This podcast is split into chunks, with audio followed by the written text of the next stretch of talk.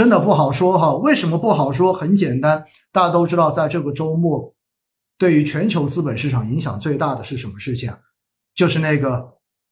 奥密克戎，对不对？奥密克戎。那么这个希腊字母是希腊字母中间的第十五啊，第十五的意思。但是这个字母的话呢，我们平时也真的关注的比较少。那么这一个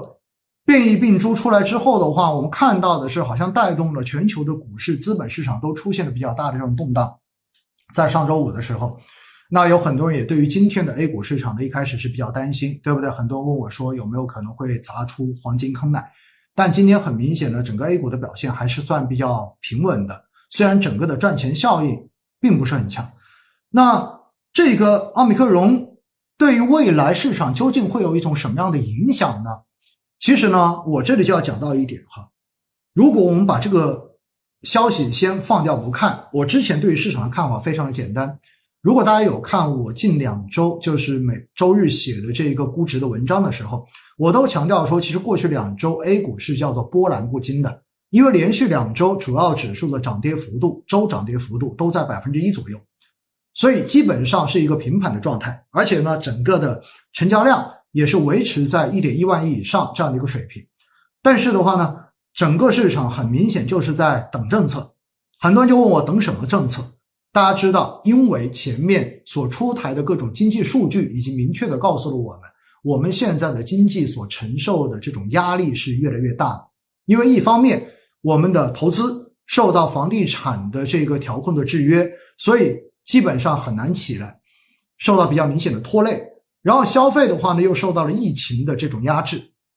并且因为实体经济的压力在，所以造成了居民的一个。未来的收入增长的预期在下降，所以呢，大家的消费其实是不畅的。那回过头来，过去这一年半一直支持着中国经济的超高景气的出口，也因为全球的这种疫情得到有效控制，而导致海外的供应链逐渐的恢复。所以呢，我们的出口也从峰值，也从峰顶逐渐的开始往下降。虽然过去的两个季度基本上都还维持着超高景气的这样的一个水平。因此，在这样的情况之下，我们看到十月份，对吧？十月份的有三季度啊，应该是三季度的这一个货币政策执行报告中间，基本上已经把把好货币的这个总闸门，以及相应对于货币更加谨慎的调控的这样的一些字句，全部都删掉了。所以在这样的情况之下呢，就意味着其实高层对于稳经济。稳增长、保增长的这一个重心会显得更明显一些。因此，在这样的环境之下，全市场其实现在期待的都是宽货币的政策，就到底你的货币会出怎样的宽松政策。而你这个如果货币一宽，那么对于资本市场肯定是好消息，这是毋庸置疑的哈，绝对是好消息。所以在这样的情况下面，首先你宽货币之后，你的市场利率会降。那大家也看到，在最近的这几天哈，很多银行的朋友们在刷屏，因为卖保险嘛，或者是卖这种长期的这种锁定收益的产品，然后就就把二十六号说十年期国债收益率降到百分之二点八六，然后把它作为一个吸引客户的工具，说你看十年期国债收益率都降到百分之二点八六了，所以现在应该去买一个百分之四的年金，怎么怎么样，怎么怎么样。我对这一点的话呢，其实不太认同哈，为什么？因为这个收益率跟你新的国债的发行的票面利率是两码事，是两码事，这只是市场的一个交易价格而已。而且更重要的是什么？在去年疫情发生的时候，就是刚出来的时候，在去年的三月份、四月份的时候，实际上当时的我国的十年期国债收益率降到最低只有百分之二点四七左右。所以按照这种逻辑来讲的话，是不是意味着？二点四七到现在二点八六，实际上整个十年期国债收益率是在往上涨的。那如果按照这样的逻辑去讲的话，是不是你就要跟客户说啊？你看国债的收益率在往上涨，所以我们应该要相信未来利率肯定会往上升，所以不应该去渲染这种焦虑啊？我觉得大家就是一些基础的知识哈，可能没有搞得太清楚，然后把它拿出来的话作为焦虑的营销工具，其实这对专业人士来说的话，真的。不推荐哈，真的不推荐。那为什么十年期国债收益率会往下降？其根本的原因就是因为宽货币。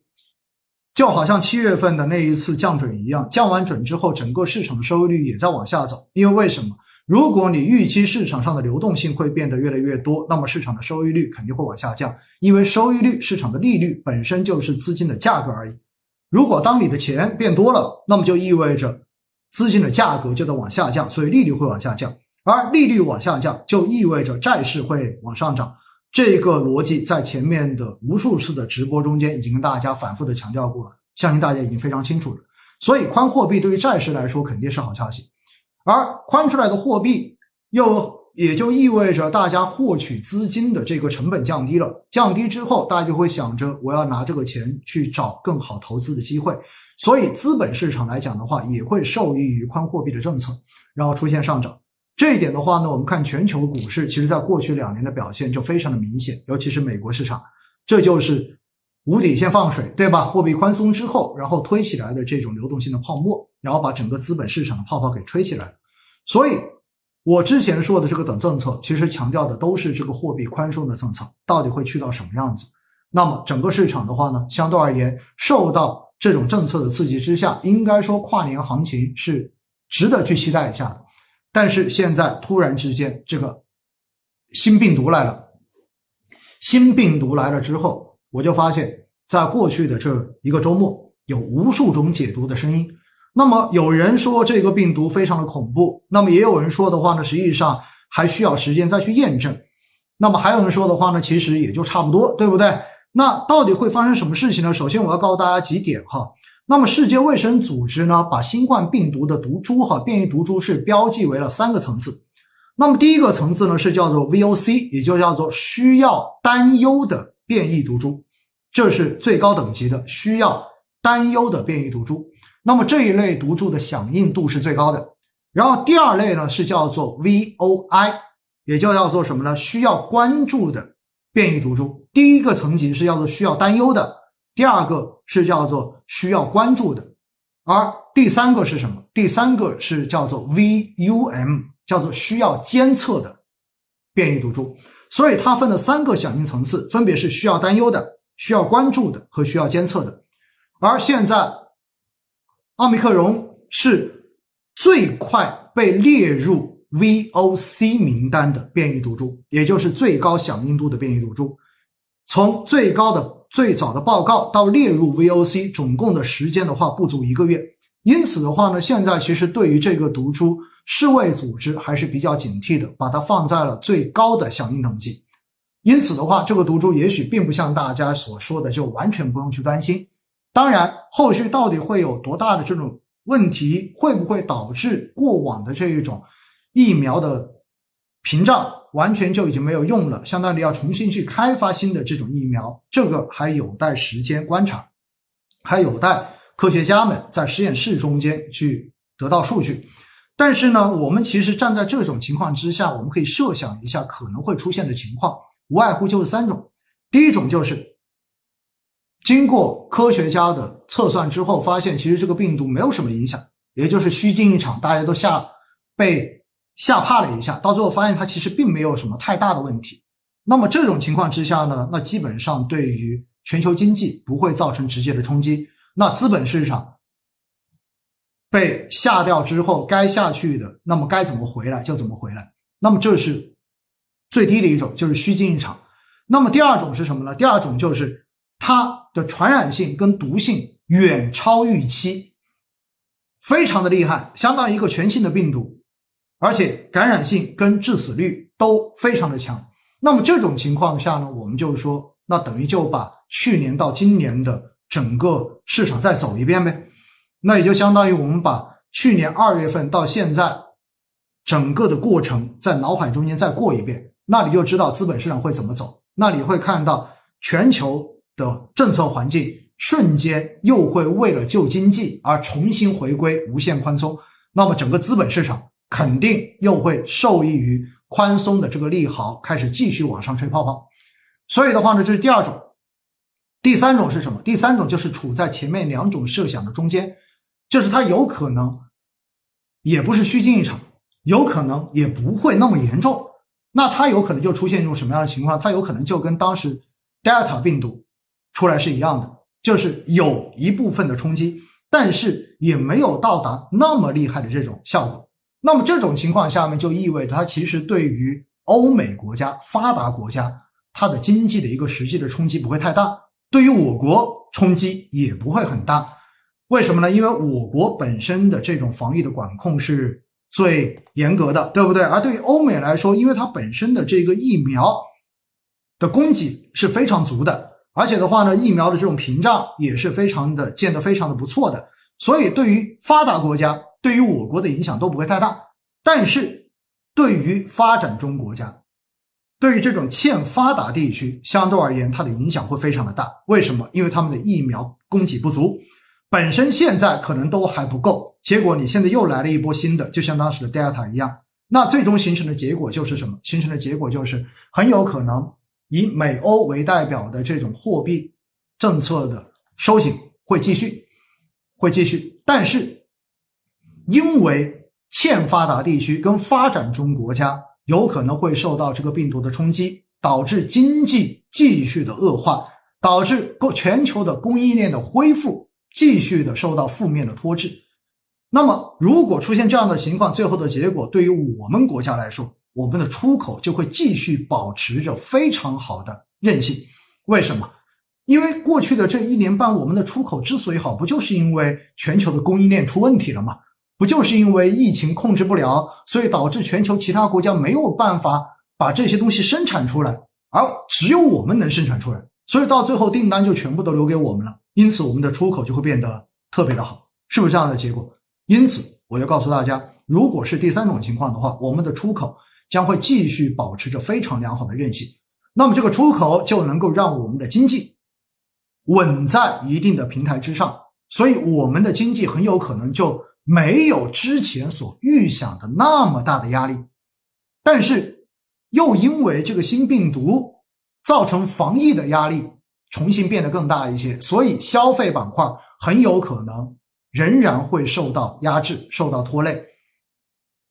而投资这一块的话呢，基本上不温不火，对不对？反正专项债要发就发，然后通过投资、通过基建来保证一个基本的一个经济的一个底线，再加上我们的经济，呃，加上我们出口的这个韧性，所以。我们国内的货币政策的宽松幅度有可能会比预想的要收得更紧一点点，就有可能达不到之前所预想的那么松。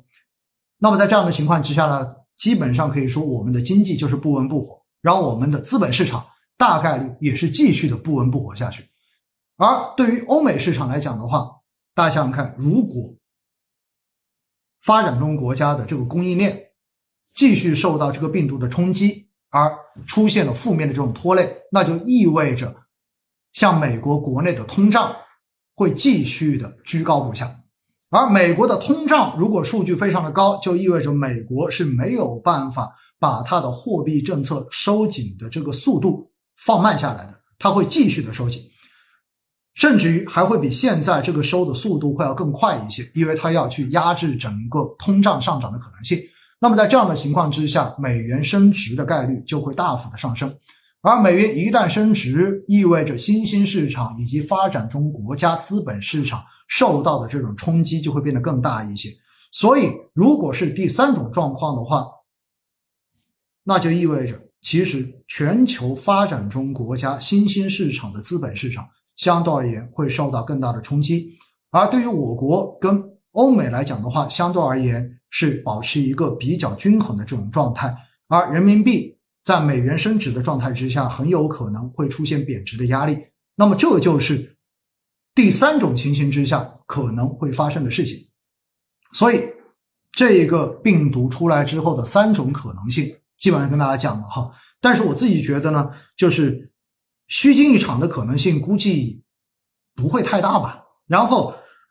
重来一次，就是说，如果这个病毒特别厉害，重来一次整个新冠的这个流程的可能性，我觉得也不会太大。而第三种的可能性有可能会大一些。当然，这个事情呢要观察，就是未来的这两周到底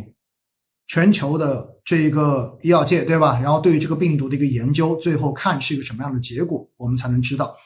总之呢，这个出来之后，确实还是对接下来的这种行情多多少少会有一定的扰动，主要是看最终得到的这个结果跟市场的预期相差会有多远。但是三个不同的路径已经跟大家都讲了，对不对？三种不同的设想已经跟大家讲过了，大家心里有这个数就行了。所以接下来的话，大家就看到底它是落在虚惊一场，还是落在重来一次，或者是落在 Delta 第二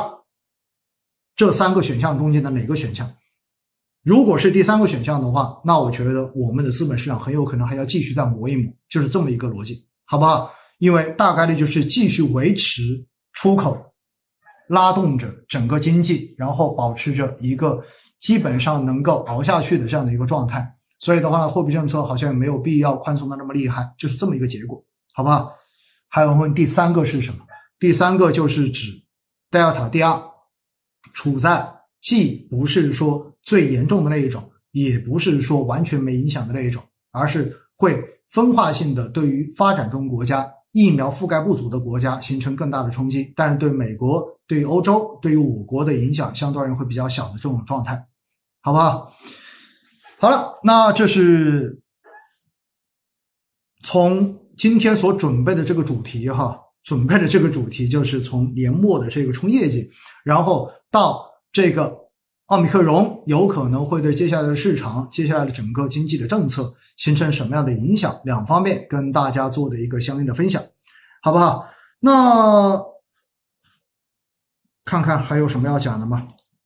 好了，这里就多讲一点哈，就关于跨年行情的问题。实际上刚才已经跟大家讲过了，如果没有这个变异毒株的出现，其实我自己对跨年行情还是有所期待的。其原因就是因为呃货币宽松嘛，说白了就是期待它的货币宽松。因为如果你有货币的这种宽松政策出来之后，刚才跟大家讲过了，不管对于债市来说，还是对于股市来说，肯定都会有正面的这种刺激效应。而且本身呢，我们的 A 股在今年的下半年已经磨了有蛮久时间了，对不对？磨了有蛮久时间，除了那几个超高景气的行业，比如说半导体啊，比如说新能源呐，对不对？有色啊，然后环保啊等等这些行业之外，其实其他的大部分行业目前的估值都是处在两年的一个相对。